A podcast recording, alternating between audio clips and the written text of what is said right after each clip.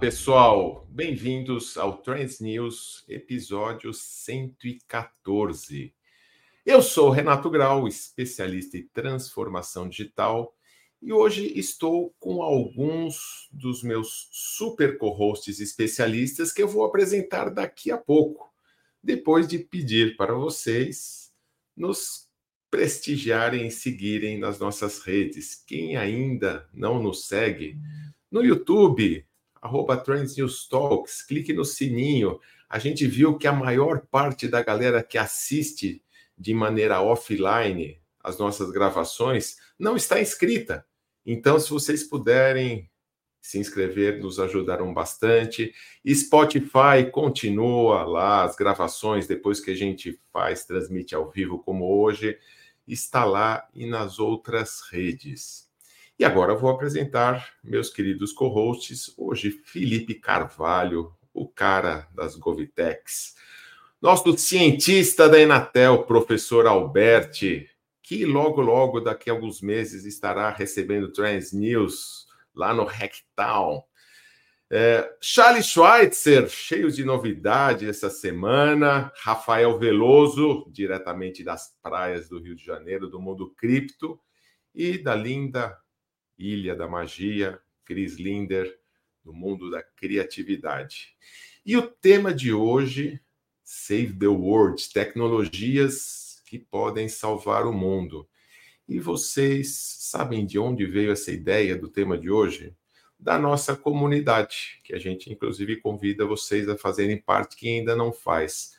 Uma de nossas trenders, a Bio Oshimoto, sugeriu criar um dos grupos temáticos de nossa comunidade com o tema de tecnologias que podem salvar o mundo, discussões a respeito, eu achei bastante pertinente. O grupo está criado, a gente vai passar o link se vocês quiserem participar desse, da nossa comunidade, e a Bill vai nos ajudar a moderar. E aí serviu de tema para o Trends News de hoje, serviu de tema para minha newsletter Carta do Especialista. Então vamos começar a falar de tecnologias que podem salvar o mundo.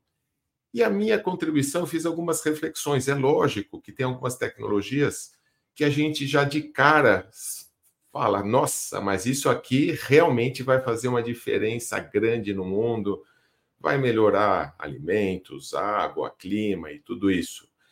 Mas eu pensei numa outra um pouco mais disruptiva. Afinal de contas, estamos caminhando para o metaverso, cada vez mais vivendo no mundo digital. E veio uma notícia essa semana que vale muito o alerta. Em Hong Kong, houve um golpe de aproximadamente 25 milhões de dólares de uma grande empresa cujo CFO estava situado em Londres e solicitou ao responsável financeiro que liberasse uma série de pagamentos através de uma chamada de vídeo. Ele até achou estranho, né? Parecia estranho, mas entraram outros colegas dele na mesma chamada de vídeo. E aí ele falou: "Não, tá tudo certo" e liberou e eram os deepfakes. Eram imagens falsificadas participando de uma videochamada em tempo real.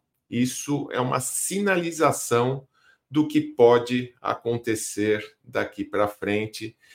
E aí a gente fica pensando, bom, na eterna luta entre o bem e o mal, o que, que a gente pode pensar e fazer de, de soluções para combater isso? É, e estão surgindo uma série de, de soluções. É, é, vamos lembrar que a gente está falando de, de, vídeos, mas a gente também tem a questão de imagens.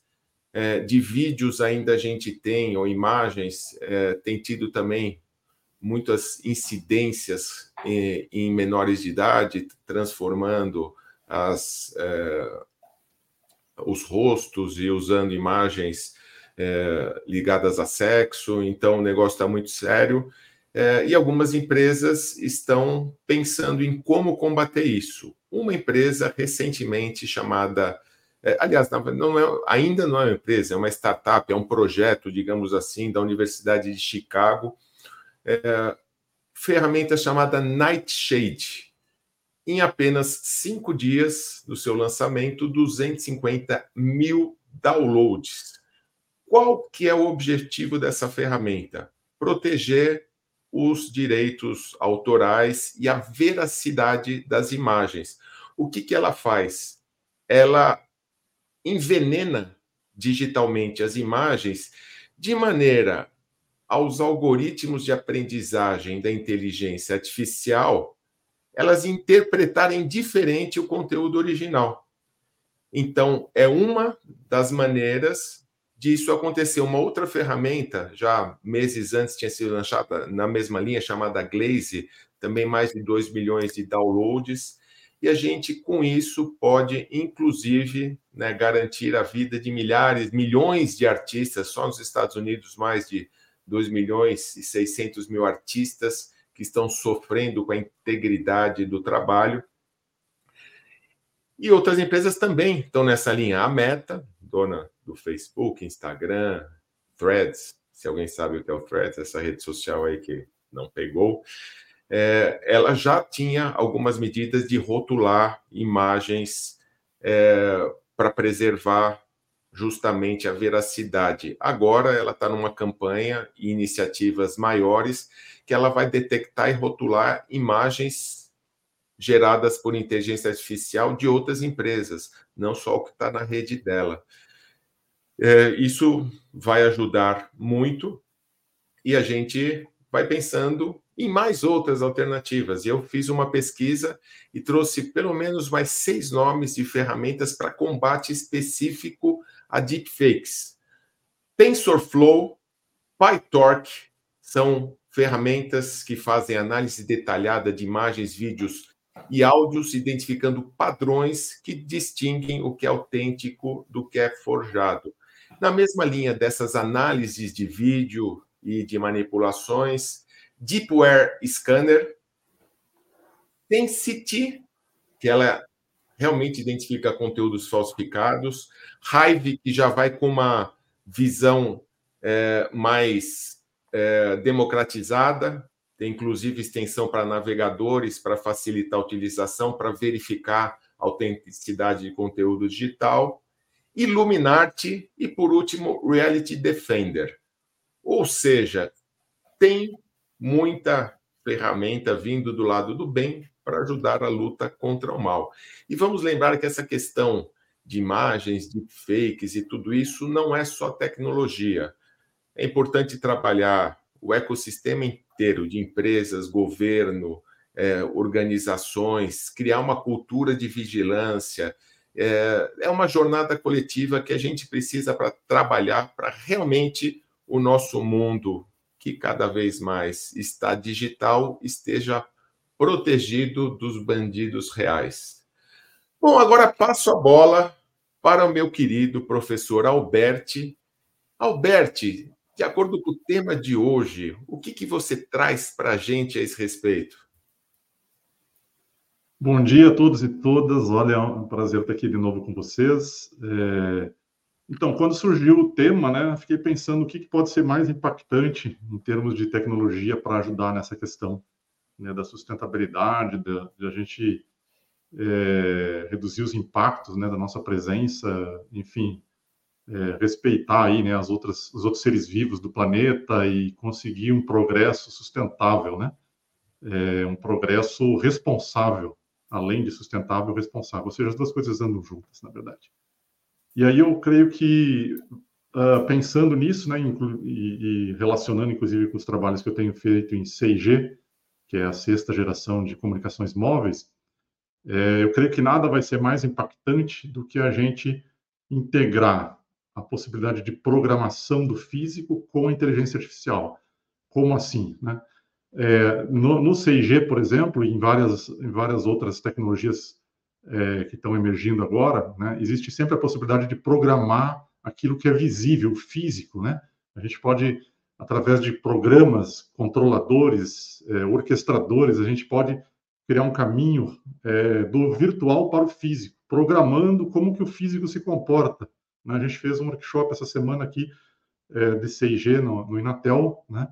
É, e se falou muito sobre superfícies programáveis, por exemplo, você modificar é, eletricamente uma superfície para que ela melhore a propagação de sinais, reduzindo diversos aspectos disso, né? É, problemas de interferência, enfim. E aí, é, nesse contexto, programar o físico é muito relevante. A gente pode programar nossos equipamentos, nossas cidades, as, uh, o trânsito, é, os automóveis, as nossas casas, a lavoura. Né? Então, imagina se a gente tivesse um caminho estabelecido de programação do físico, qual seria o benefício? Principalmente otimizar o uso, tá? reduzir é, é, os impactos. Né? Quando você usa melhor, você reduz o impacto, né? gasto de energia, torna mais verde as soluções, otimiza bem o uso disso no mundo físico. E aí, como é que a gente faz isso? Manualmente? Não tem como, né? A gente teria que ter a humanidade inteira dedicada a otimizar esses sistemas ou utilizar, né, é, uma série de, de, de, de sistemas é, não não inteligentes. Isso é muito difícil. Então, a solução é justamente integrar com a inteligência artificial. Né? E aí a inteligência artificial geral, eu creio que seja o caminho para isso. Né? É uma inteligência que vai muito além do chat GPT, das, dos algoritmos atuais de inteligência artificial generativa. É uma inteligência que vai poder aprender, né, olhando o que está acontecendo. É, ela não vai ser só treinada, ela também aprende observando, que é o que se chama de inteligência artificial geral. E aí, quando a gente combina as duas coisas, uma inteligência artificial que aprende, né, olhando, com a capacidade de programação, a gente então cria uma solução em escala capaz de programar o físico. É claro que existe uma série de é, desafios enormes disso, Tá? A gente vai ter que testar isso muito bem, teremos que simular isso. É, mas o potencial de transformação da realidade física para reduzir nosso impacto, creio que seja enorme. Né? Então, é uma coisa que está, é, um caminho que está aparecendo, né? É muito forte. A gente debateu isso uh, durante o dia inteiro no, no workshop de 6G e creio que seja uma contribuição mas sempre lembrando que a gente tem que fazer isso de forma responsável e com valores humanos, né? Porque se a gente colocar todo esse aparato de programabilidade, de inteligência para transformar o físico com valores ruins, a gente vai ter problemas, certamente. Então, é, essa seria a minha contribuição. Renato, passo a bola aí para ti. É, na mesma linha, né, Alberti, que eu falei aqui, que quando a gente trata das ferramentas de deepfake, e não é só a questão de tecnologia, você está colocando a mesma coisa na, na mesa, né? Então, é, Atualmente, não importam os temas que a gente trata aqui no Trends News, mas sempre inteligência artificial aparece e vai continuar aparecendo. Então, você deu uma nova visão a respeito de uma aplicação de inteligência artificial que realmente pode ajudar a salvar o mundo. E a gente sabe que tem sempre a visão distópica da galera do mal aplicando-a para é, para fazer o mal. É isso, tão simples quanto, e às vezes visando lucro, às vezes porque querem fazer por isso mesmo. Então, tem muita questão cultural que a gente tem que continuar trabalhando e fazendo que, que o exército do bem seja sempre maior e mais eficiente do que o, o mal. Muito bom. E o meu caro Rafael Veloso, do Mundo Cripto, queria até é, comentar alguma coisa referente àquele caso de Hong Kong. Falando de dinheiro é com você, né, Rafa? Vamos lá. Sim, essa questão do CEO foi bem curiosa também, né? Até um pouco suspeito, porque em grandes corporações, mesmo que a pessoa fale, você sempre pede um e-mail para você estar tá validando. Pra, é, tem toda uma burocracia, não é tipo um Pix que apaga aí e manda para lá milhões. Então, é, tá bem esquisito, eu acho que merece investigações aí, né? E indo nessa linha, até que a gente tem um grupo de cibersegurança, é sempre importante a gente tá validando ele, por mais que a pessoa fale até na reunião presencial, né? Ah, é um clone da pessoa, mesmo assim que um dia vai existir isso, você tá pedindo, ah, o cara invadiu o e-mail, aí, aí já começa a ficar um negócio mais complicado, né? Aí questão de segurança, e quem, se um CEO, né, deixou o e-mail ser invadido, eu acho que ele tem que receber mais treinamento sobre cibersegurança, né? Mas isso aconteceu, né, Renato? É verdade, é verdade, mas é o ponto de atenção é importante, porque pode até ser fake a história dos deepfakes, né? Sim. A gente precisa.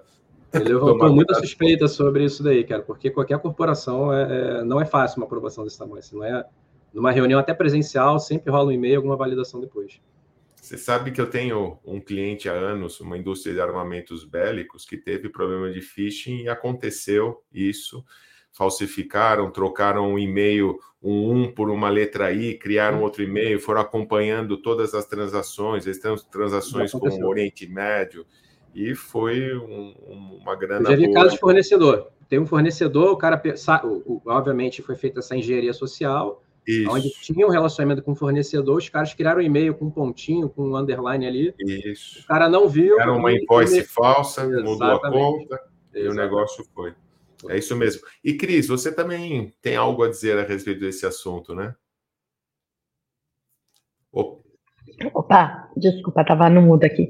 Sim, sim, é, na verdade até acabei sem querer inaugurando ali o canal né, é, do Save the World, uh, com essa notícia que acabou caindo meio bombástica, né? E foi justamente onde o, o Alberto pontuou sobre a questão da cibersegurança, né? E em relação às AI estarem uh, com esse, todo esse controle. E a gente uh, tem um teste aqui que foi feito por cientistas acadêmicos, enfim, em diversos, diversos uh, modelos né, de, de aprendizagem, GPT-4, 3, a Cláudia, o, o e, uh, e a, em todos os aspectos, né, em todos os cenários, foram discutidos quatro cenários, enfim, uh, de conflito e de gestão de conflito, e todas elas optaram por entrar em um conflito armado. Então, isso fica preocupante é,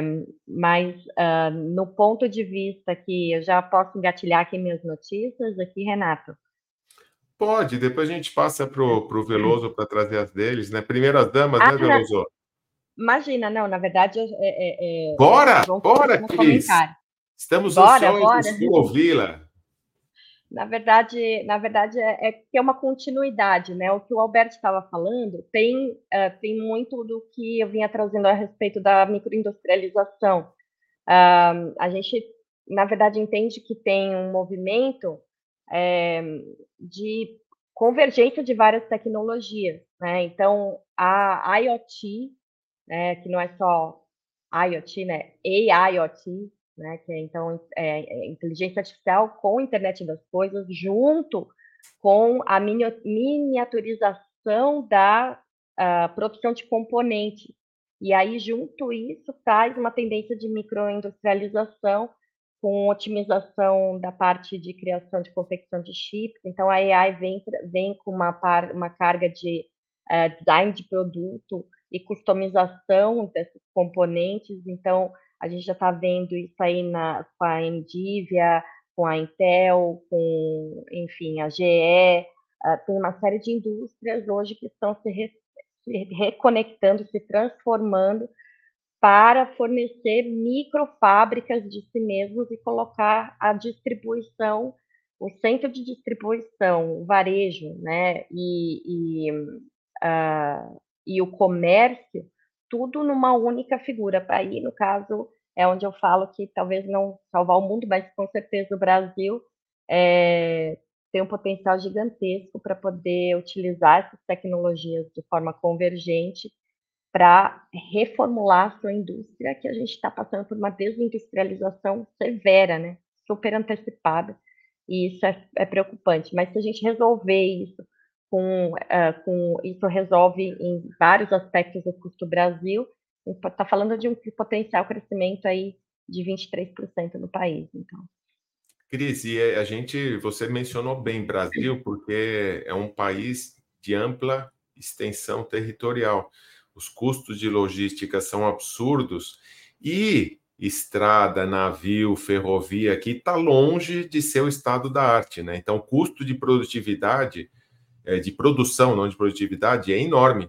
Então, realmente, você é. pensar nesse contexto em ecossistemas locais é uma, um grande diferencial para a gente conseguir melhorar o nosso país.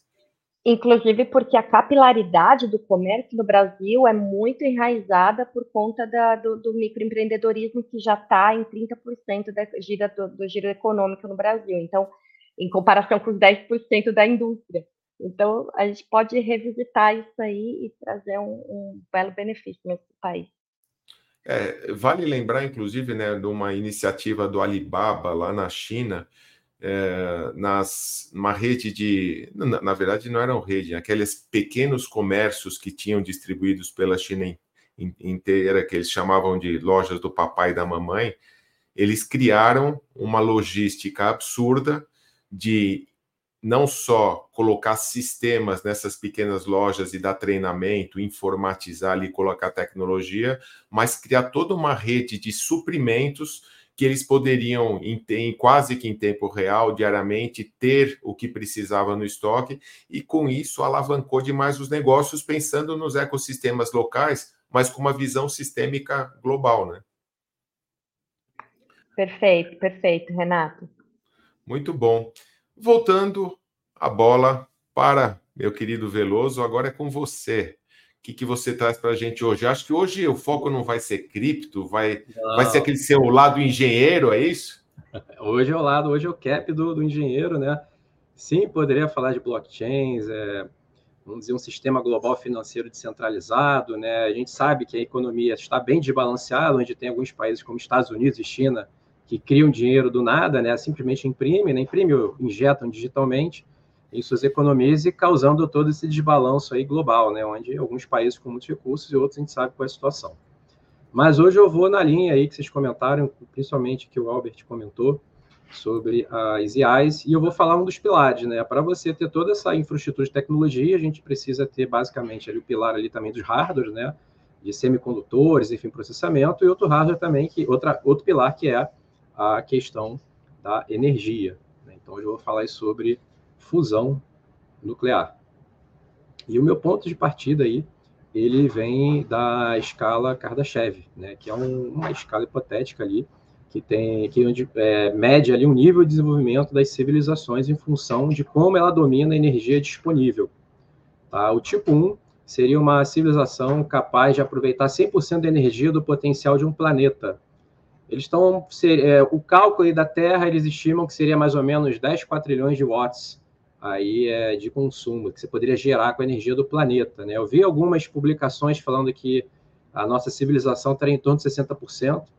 Eu acho que se a gente considerar esses 10 quatrilhões aí, a gente estaria bem longe. Né? A gente, a, o consumo energético global em 2023 foi 510 gigawatts, que seria 0,0051% dessa capacidade aí de 10 quatrilhões de watts disponíveis. Né? A, o tipo 2 seria uma civilização capaz de aproveitar toda a energia potencial de uma estrela, no nosso caso seria o Sol, né?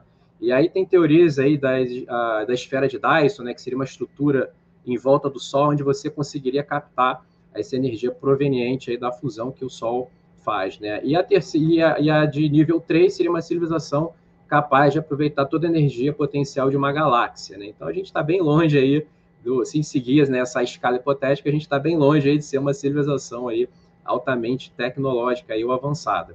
Mas vamos voltar lá para a fusão nuclear, que eu acho que pode a, ajudar aí a, a, humanidade no futuro, né?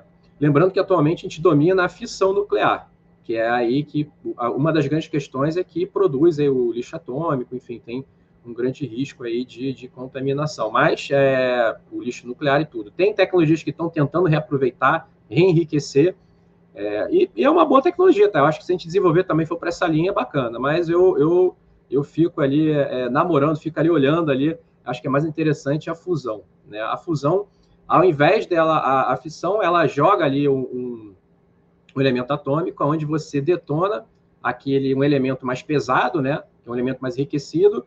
Nessa separação ali em dois ou três ou mais, gera a, a uma, uma, produção de energia grande que é aproveitada.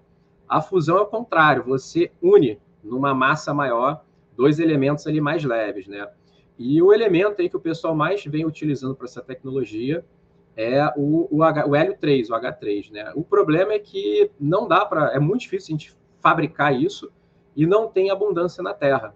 Porém, tem na Lua, né? O hélio 3 é em abundância aí na Lua por questões ambientais lá. A Terra tem campos magnéticos, tem toda essa questão de proteção, até mesmo contra a radiação vindo do Sol, a Lua não tem. E lá você consegue, é, tá, isso, isso é produzido naturalmente. Então lá a gente tem essa abundância. Né? A gente não, não ficaria no nível 2 ali, que aproveitaria a energia do Sol, mas a gente conseguiria aproveitar da Terra e expandir, quem sabe, para um satélite ali que tem perto da gente, para utilizar essa matéria-prima. Eu vi alguns estudos, algumas pessoas comentando né, que, mais ou menos, vocês têm noção de ordem de grandeza, né? 40 gramas de hélio 3 seria capaz de gerar energia equivalente a 5 mil toneladas de carvão.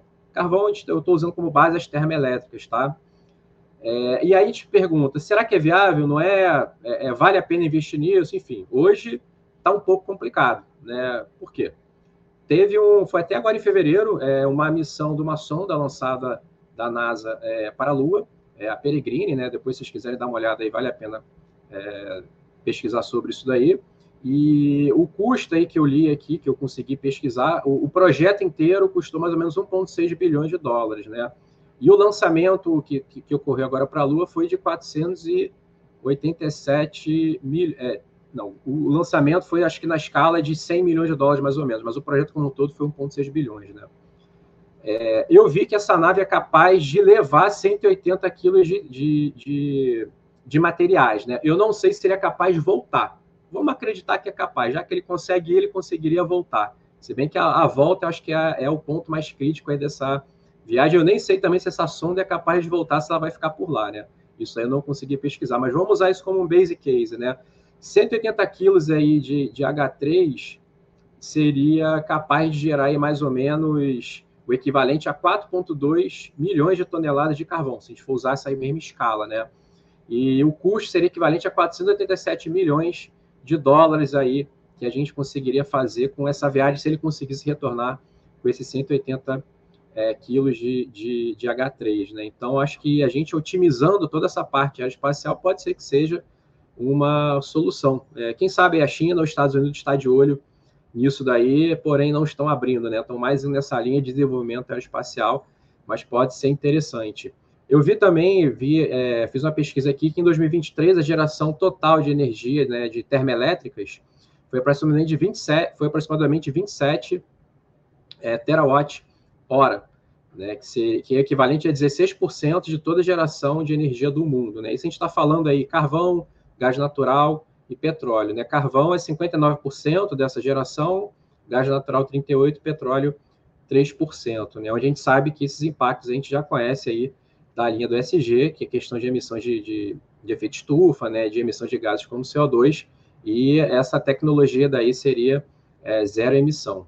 Então, é, eu acho que é um ponto interessante para a gente dar uma olhada para, é, através, não estou falando se fazer all-in, né? Só ter uma matriz energética também eu acho um erro, que se tiver algum problema no futuro, a gente fica vendido. Mas é, esses 27, é, 27.500 terawatt-hora de energia, seria necessário mais ou menos 435 quilos de hélio para infusão nuclear para estar tá gerando é, essa energia equivalente. Esses cálculos aí eu fiz no BARD e no, no BARD não, agora mudou do a, a IA do, do Google, né? É o Gemini, né? Eu fiz essa, esse cálculo no Gemini e fiz também no Bing, lá da Microsoft, deram valores aproximados. Por que aproximado? Porque cada cálculo utilizou fatores ali de, de, de otimização, não, de, de, desperdício, né, que tem é, na, na fusão nuclear. Você não pode considerar que ele vai usar 100% ali da, da, da, energia gerada, né? Ele tem um fator de otimização ali que eles usaram um fator diferente, por isso que deu, deu números diferentes aí mas em torno aí de meia tonelada de H3, segundo esses cálculos, seria capaz aí da gente estar tá substituindo aí a, a, energia em escala global. Né? Renato? Sim, muito bom. E, e, temos aqui nossa audiência, o, o Ricardo, Ricardo Leal. Falou, Poxa vida, estão falando de energia nuclear e não, nos não me convidaram.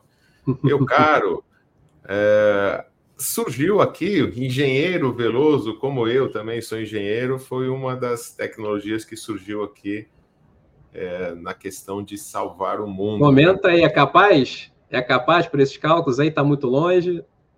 Seria é, muito mais? Se Faz tiver sentido? alguma coisa diferente, Comenta você fala aí. mais. Já fica aqui o convite, como você sabe, nós temos os Trends News Talks, que estão acontecendo fora dessas gravações de sexta-feira de manhã, com temas específicos. E você será um ótimo convidado, né? Eu, Veloso, podemos participar também. A gente faz um Transuse Talks para falar de energia nuclear. Fica aqui o convite, tá bom, Ricardo? Ricardo, e... responde aí. Está muito longe ou não da, da, da, fusão nuclear? Ou, vão, ou é melhor investir na fissão? Acho que está mais dentro ali do, da nossa tecnologia. Se você puder responder aí, qual a sua opinião? Ou ter os dois, né? Às vezes a gente pode ter os dois, né? E, e vale lembrar, né, aqui, galera, que o Veloso falou das perspectivas disso na Lua, mas aqui um das, uma das questões principais da fusão nuclear é que ela normalmente gasta mais energia no processo de produzir, do, uh, de você investir, do que recuperar. É, mas também aqui na nossa Terra, sem precisar pegar naves espaciais, né, um pouco mais de um ano, o Lawrence Liverpool National Laboratory na, da Califórnia conseguiu pela primeira vez é, produzir, fazer uma reação de obter mais energia na reação de fusão nuclear do que na energia investida. Então, as coisas também estão caminhando por aqui e a gente é, tem uma luz nuclear no fim do túnel. Eu pesquisei que tem empresas aí falando que a nível de pesquisa eles vão conseguir atingir algo bem relevante aí no ano que vem, 2025, e escala, né, vamos dizer, business, talvez 2026 aí. Vamos acompanhar. Muito bom. É... Felipe Carvalho, nosso especialista em Govitex, né? O governo tem um papel fundamental para salvar os nossos mundos ou atrapalhar a missão da sociedade civil, né? O que, que você traz para a gente aí dentro do tema, caro Felipe? Muito bom, pessoal. Buenos, buenos dias a todos e, e de fato, né? fazendo aqui uma, uma, uma reflexão, ouvindo. É, o que acontece muito é que nos governos a, a tecnologia muitas vezes ela acaba afastando o processo, né, o progresso e o impacto na vida da população. Então, os, os co-hosts aqui trouxeram muita questão né, agora da, da energia, a IA cruzando todas as, as áreas, acho que é inevitável cada vez mais, né? O Alberto trouxe a questão da, da IA geral, né? Junta com generativa, eu acho que ainda tem, tem muita descoberta, é, mas a gente está perdendo muito a, a oportunidade de utilizá-la realmente para a gente salvar o mundo. Né? Mas por que, que isso está tá acontecendo? Daí, quando a gente olha de uma forma ampla né, para os diversos entes aí públicos, como os pequenos municípios, né? Então, os problemas básicos ali do dia a dia acabam roubando a, a pauta, né? E a utilização dessas tecnologias de suporte, elas acabam ficando cada vez mais distantes, né? Então, a gente tem ali uma é, todo dia, né? A gente vem com uma enxurrada de, de, de novidades, realmente soluções é, impactantes e que têm aí o poder de, de transformação, mas do outro lado a gente não pode esquecer que tem as pessoas e que precisam gerar, né, a gente precisa fazer com que gere esse entendimento até para saber como utilizar e criar um processo de, de implantação dessas, dessas soluções. Né? E aí, o que, que é o pior? que os grandes problemas da, da humanidade, os grandes problemas dos, dos governos acabam não sendo resolvidos. E aí fala assim, ah, mas falta recurso, né? Quando a gente pequenas agências ou pequenos agências públicas ou pequenos municípios, pequenos órgãos, nações, né? Falta recurso e não é de fato esse o problema. Então o problema não é não é de dinheiro. Então a maior parte das vezes o que falta é um planejamento, né? Então um planejamento é, de um processo de, de organização, né, um processo de transformação digital, de fato, para os gestores saberem como utilizar toda essa tecnologia. Né? Então, quer dizer, você pega uma tecnologia complexa e coloca no governo, e muitas vezes a gente vê contratações acontecendo, né? e acabam micando, né? acabam é, é, não, não sendo utilizadas e aproveitadas porque não tem ali o, o contexto. Então, a gente precisa começar o, o, back to the bases, né? É, é, é, ter essa compreensão da, dos problemas que de fato precisam ser resolvidos, né? O que, que é prioritário, a questão da formação e capacitação dos times internos de governo.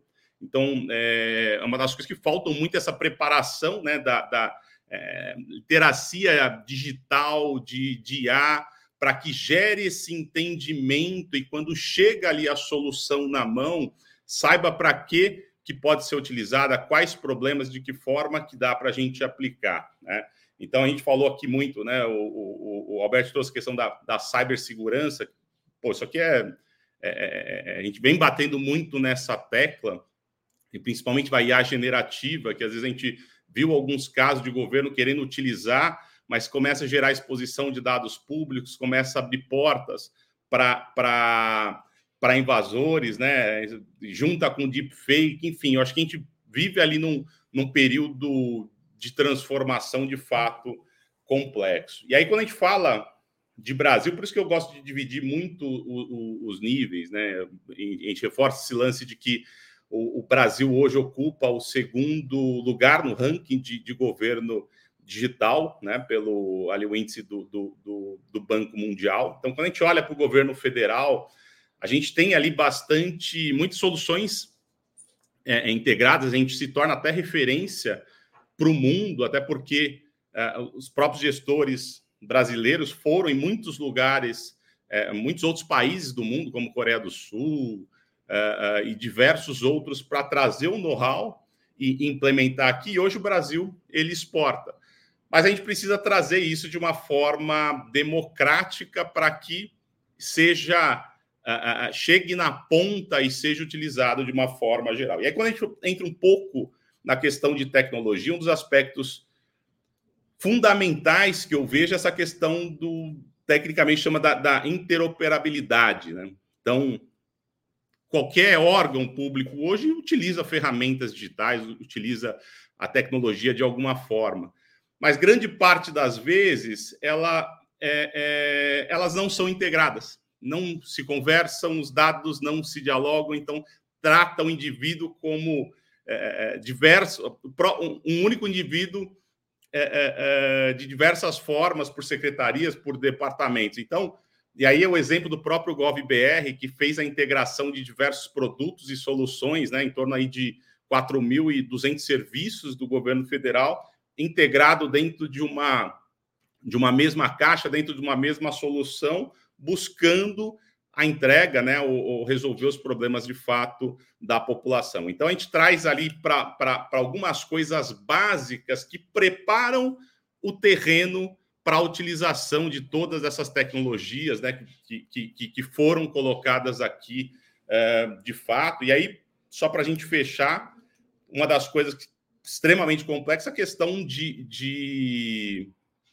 é, é, ambiental, nessa né, questão do, do, da mudança climática. Né? Então, quando a gente olha mudança climática, inclusive tem aí um material do, do World Economic Forum que traz ali oito pontos principais, e a IA é, é, conseguindo tratar desde a questão do, do, do degelo, a questão de mapeamento de desmatamento, é, então diversas é, descarbonização, a questão de de, de reciclagem, mas aí, de novo, então a IA ela consegue fazer um mapeamento. Então, ela gera alguns apontamentos, gera alguns indicativos, mas depois precisa a próxima fase, que é a tomada de decisão, e aí a conexão de outras soluções para que, de fato, a gente chegue na ponta para essa resolução. Então, é, temos tecnologia, temos hoje pessoas capacitadas, mas acho que a gente precisa juntar público privado, tecnologias, para de fato entender os problemas e agir de uma forma integrada e sistêmica. É, eu acho que a gente está com notícias muito sinérgicas, né? Porque o Alberti colocou isso, eu coloquei. A gente está falando de tecnologias, mas mais do que tudo, a gente está falando de ecossistema, que não é só a tecnologia, que é, é a gente está, no seu caso, o governo, é, o público em geral, né, sociedade civil. Então a gente precisa ter essa consciência coletiva para as coisas acontecerem. E você comentou, é, também dessa sensibilização. O Trends News está aqui né, para sensibilizar a galera com esses temas que são importantes, com as tecnologias da transformação digital que está acontecendo no mundo. E isso é muito importante é, para o ambiente de governo, que a gente sabe que normalmente, né, apesar do Brasil estar como o segundo maior governo digital, nesse Brasilzão, como a Cris falou, tem muito órgão que está lá, talvez com máquina de escrever ainda.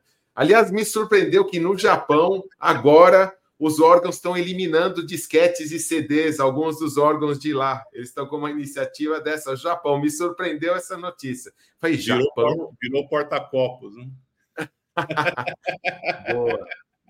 E assim como eu trouxe uma notícia disruptiva ali da visão de tecnologias para salvar o mundo, nosso especialista no mundo dos games, Charles White Schweitzer, também tem algo nesse sentido, não é, meu amigo? É claro, você acha que os games iam ficar de fora dessa batalha para salvar o mundo? É claro que não. Então eu queria colocar agora a temática dos games nessa perspectiva de ser também uma tecnologia que de fato pode salvar o mundo. E aí eu vou começar aqui, talvez usando um pouquinho das referências de Alexandre Uehara, que sempre traz para a gente uma série, um livro, um filme, enfim. E vou dar uma dica de um livro aqui. O livro se chama Power Play. É, cuidado que tem vários livros com esse mesmo título. Então, é o livro do Aziburak e Laura Parker. Esse livro ele é de 2017 e ele fala de verdade como os games talvez podem ser de fato uma plataforma que pode estar aí disponível para ajudar a salvar o mundo. E essa história talvez tenha começado ali em 2007, quando lançaram um jogo chamado Peacemaker.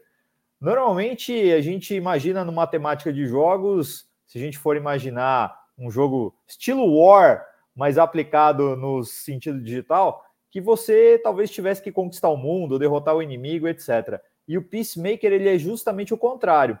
Ele pega a temática envolvendo Israel e Palestina e o objetivo do jogo é você pacificar a região.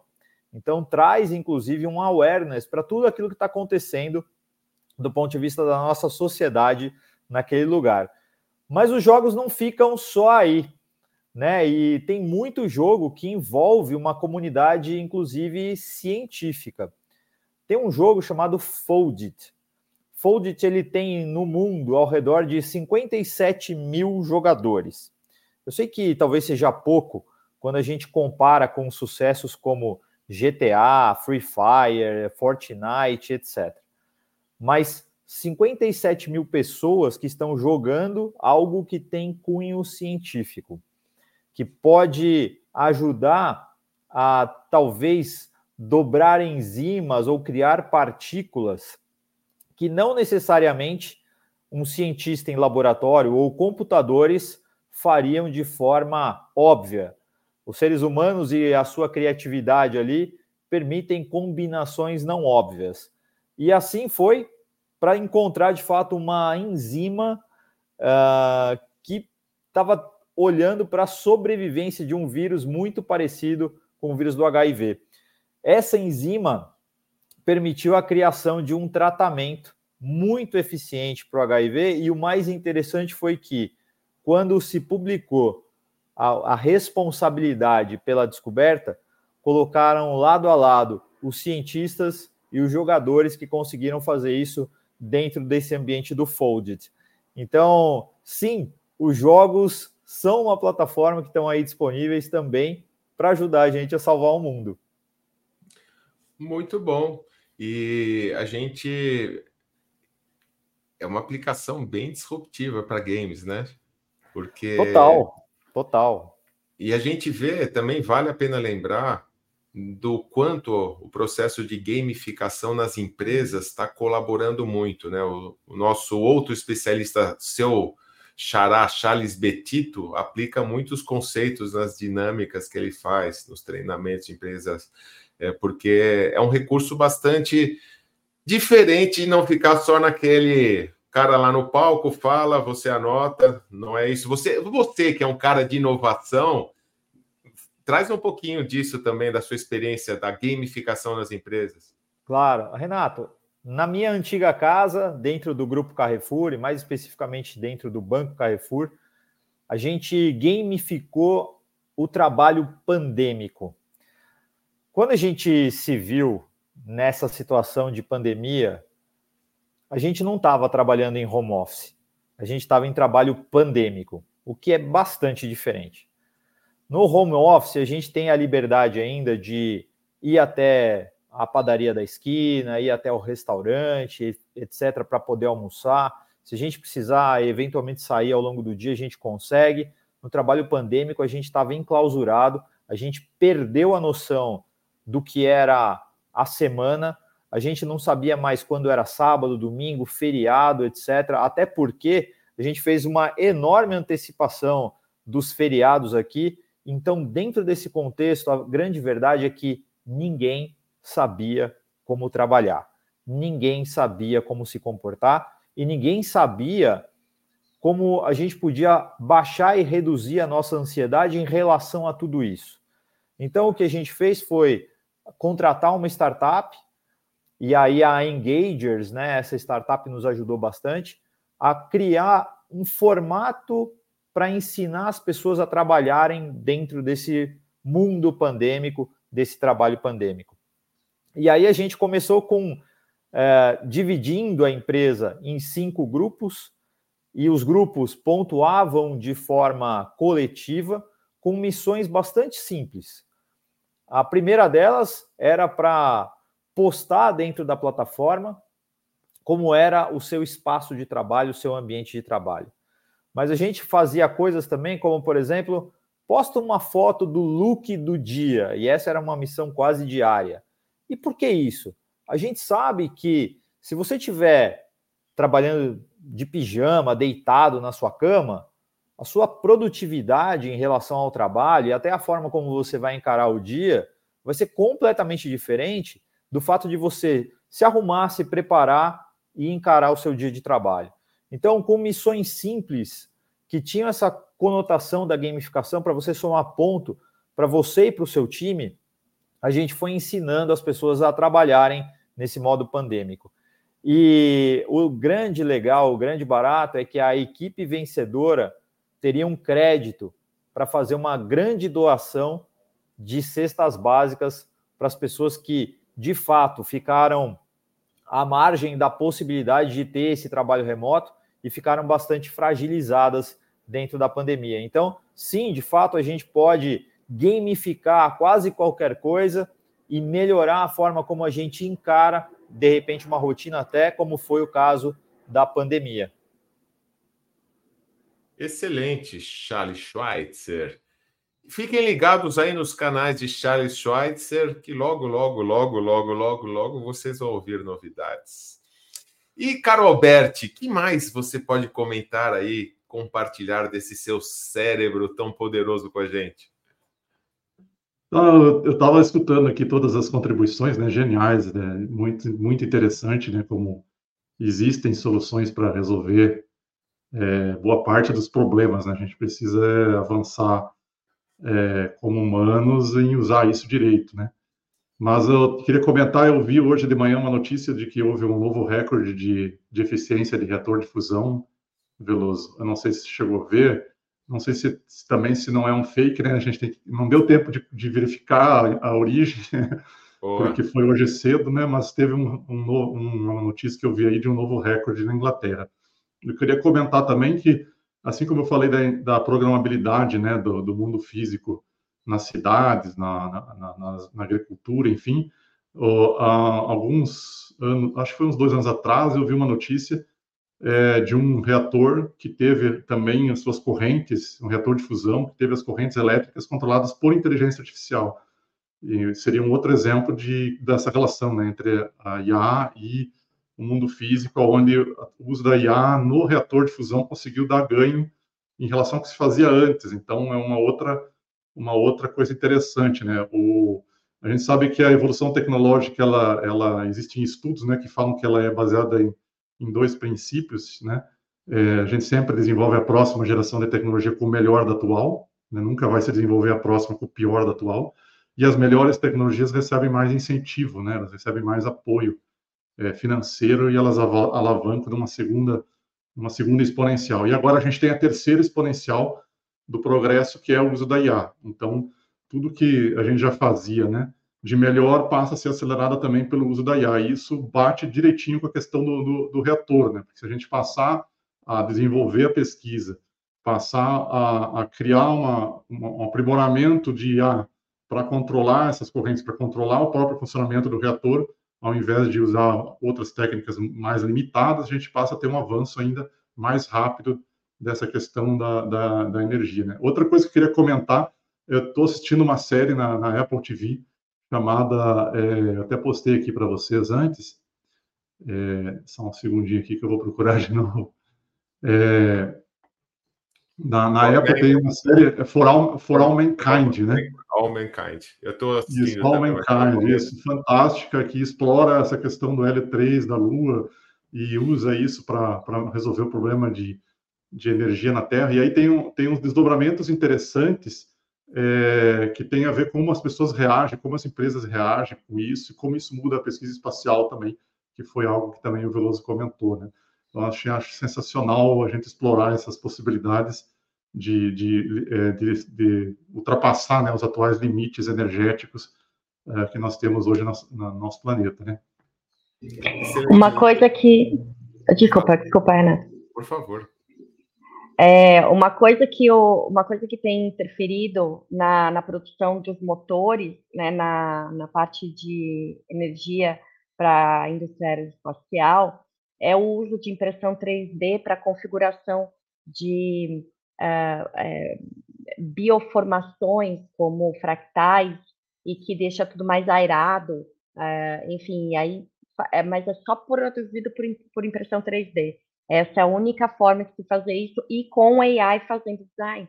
E aí eles conseguem uh, reproduzir como aquelas capilaridades como o nosso pulmão tem, enfim, né? Como uh, uh, todas as composições biológicas né, produzem essa complexidade de, de fabricação né, de componentes e isso para a parte energética, para a parte de motores, está trazendo uma. E inclusive baterias também, que o Alberto acabou comentando aqui nos nossos comentários, é, no privado aqui, depois a gente tem que postar lá no, no público, Alberto.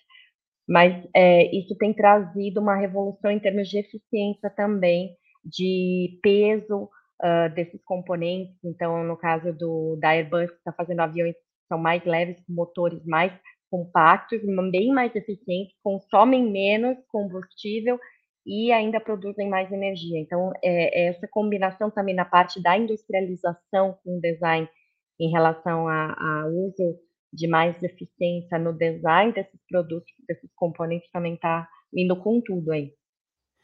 E a, a nossa nova moderadora do grupo, da nossa comunidade, Trans News Save the World, comentou aqui na linha do que você falou da questão de logística, das mini fábricas, ela lembrou das urban farms, né, de agricultura vertical, como a Pink Farms, que acho que talvez tenha sido a primeira.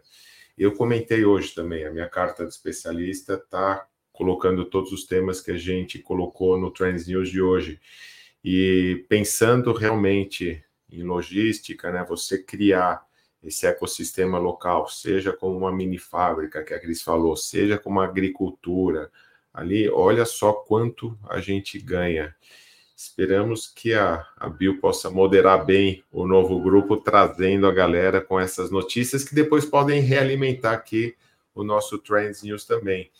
E a gente não falou de uma tecnologia que até eu mencionei hoje na newsletter, que já está ali no mainstream, são os drones, mas que tá, cada vez mais a utilização deles está servindo para colaborar no mundo. É a parte de reflorestamento, os drones distribuindo sementes, a parte de monitoramento né, dos ambientes. A gente está com problemas de clima absurdos e todos esses controles em relação à natureza os drones e mais para cima, as imagens de satélites e tudo isso estão ajudando demais a melhorar o nosso mundo. Boa, é... Renato, eu acho que Sim. se a gente puder sumarizar aqui, né, sintetizar, eu acho que tem duas tecnologias aqui bastante disruptivas que eu acho que podem realmente nos ajudar nesse caminho. A primeira, eu acho que tem a ver com energia. Se a gente conseguir fazer uma geração de energia mais abundante, mais limpa e mais distribuída para todo mundo, eu acho que de fato a gente está nesse caminho. Então, a, a, a, fusão nuclear, o uso de hélio 3, etc., acho que esse é um dos caminhos. O uso da IA generativa, igualmente nesse processo de nos ajudar a conseguir chegar nesse ponto mais rápido. Mas eu acho que eu e você temos uma passagem interessante aqui que nos remonta aí ao Web Summit de 2022, eh, lá em Portugal, e eu acho que esse também é um dos caminhos importantes que a gente precisa do ponto de vista de tecnologia para resolver os problemas atuais do mundo. Né? A gente lá foi bastante impactado pelo fato de que entre 1 e 2% de toda a responsabilidade do carbono que hoje faz com que a gente esteja enfrentando esses problemas climáticos estão associados ao combustível da aviação. E aí a gente tem diversas empresas investindo pesadamente em encontrar uma forma de fazer isso de forma net zero, né? Ou seja, sem a geração, sem a produção de carbono. E isso talvez de fato seja aquilo que a gente tem de talvez mais promissor, mais curto prazo, que possa ter um impacto realmente global e nos ajudar aí a salvar o mundo, que é a temática de hoje. Excelente, bela conclusão, Charles. E lembrando que para aviação, estou vendo várias startups trabalhando com aviões elétricos e a gente está vendo não só no ar, mas na terra também a questão de hidrogênio, né? A BMW aí lançando recentemente um protótipo movido a hidrogênio. Não sei se o Alberti do, dos laboratórios de ciência tem mais alguma informação a respeito dessas tecnologias. Então, o Brasil tem um projeto né, de carro de célula de hidrogênio a partir de etanol, né? É bem interessante, eu recomendo a todos darem uma pesquisada. É, o Brasil tem uma produção de etanol é, bastante é, significativa, né? E existe a possibilidade de, de, gerar hidrogênio, células de combustível de hidrogênio a partir do etanol. É, seria um exemplo fantástico aí, e ele é bem limpa, né? Assim, como não, não usa uma fonte é, como tradicionalmente se usa para gerar o, o hidrogênio, é, é, bastante clean. Vale a pena dar uma pesquisada aí. Carro brasileiro movido a célula de hidrogênio de etanol. Hoje o trend aí de IA, né, eu acho que IA vai estar em tudo, é, ela, ela escala, né, ela multiplica ali a nossa capacidade ali de, de estar desenvolvendo. A Cris comentou sobre a questão de materiais, a gente hoje pode simular, mas vamos se programar uma IA, ela consegue simular milhões de cenários e vai chegar ali uma melhor opção do que mecanicamente, igual a gente fazia antes, né? Simulando até mesmo em software, né, de elementos finitos e tudo, mas não tem como comparar. E o Albert também comentou aí sobre a questão das ESA. Então, assim, acho que ela vai escalar, vai otimizar, né, vai acelerar todo esse nosso processo aí. Acho que é a tecnologia realmente do, do momento. E a questão da energia também, que ficou bastante hoje aqui no, no tema, é, a gente pode usar a China como base case aí há tempo atrás. A China era um país muito pobre, e eles resolveram investir muito em energia, até que é um dos países que poluíram bastante hoje, depois que cresceu economicamente. Não estou falando que está certo ou que está errado. É o que ocorreu. Eles Sim. tacaram, o, o né, não ligaram para qualquer tratado. É, o negócio lá ficou complicado localmente lá, questão de poluição. E hoje eles têm as metas mais arrojadas aí depois que eles cresceram e, ficaram com grana. Então, isso é só para validar o quanto é importante a energia né, no, no status econômico e desenvolvimento de cada país ali. Você gerando mais energia, você consegue produzir mais, o seu país consegue ficar mais próspero aí. Excelente, galera. Então, a conclusão do episódio 114 do Trans News é que temos muitas tecnologias para salvar o mundo e a gente trouxe algumas e a gente quer provocar mais vocês e que vocês provoquem outros, que a gente crie um movimento positivo que ajude as nossas vidas a ficarem melhores, a gente é, não precisar todo mundo sair correndo para morar na Lua, em Marte, que a gente tem um mundo tão lindo, né? E concluindo aqui, né, nosso episódio, a gente pede mais uma vez que vocês nos sigam nas nossas redes, sejam nas redes dos Trends News, sejam nas redes aqui dos nossos queridos co-hosts especialistas. Tem muito conteúdo de tudo quanto é lado. Interajam com a gente. A gente tem orgulho de ver a nossa comunidade crescendo cada vez mais. Ficamos por aqui desejando um excelente carnaval. O grupo da Bioshimoto Safe Trans New Save the World já está aberto. Participem e eu até estava pensando, né? Até algum tempo a gente fala onde você vai pular o carnaval. Ninguém mais pula carnaval, né? Valeu, galera. Bom carnaval a todos. Um beijo no coração de vocês e até sexta que vem. Tchau, pessoal. Tchau.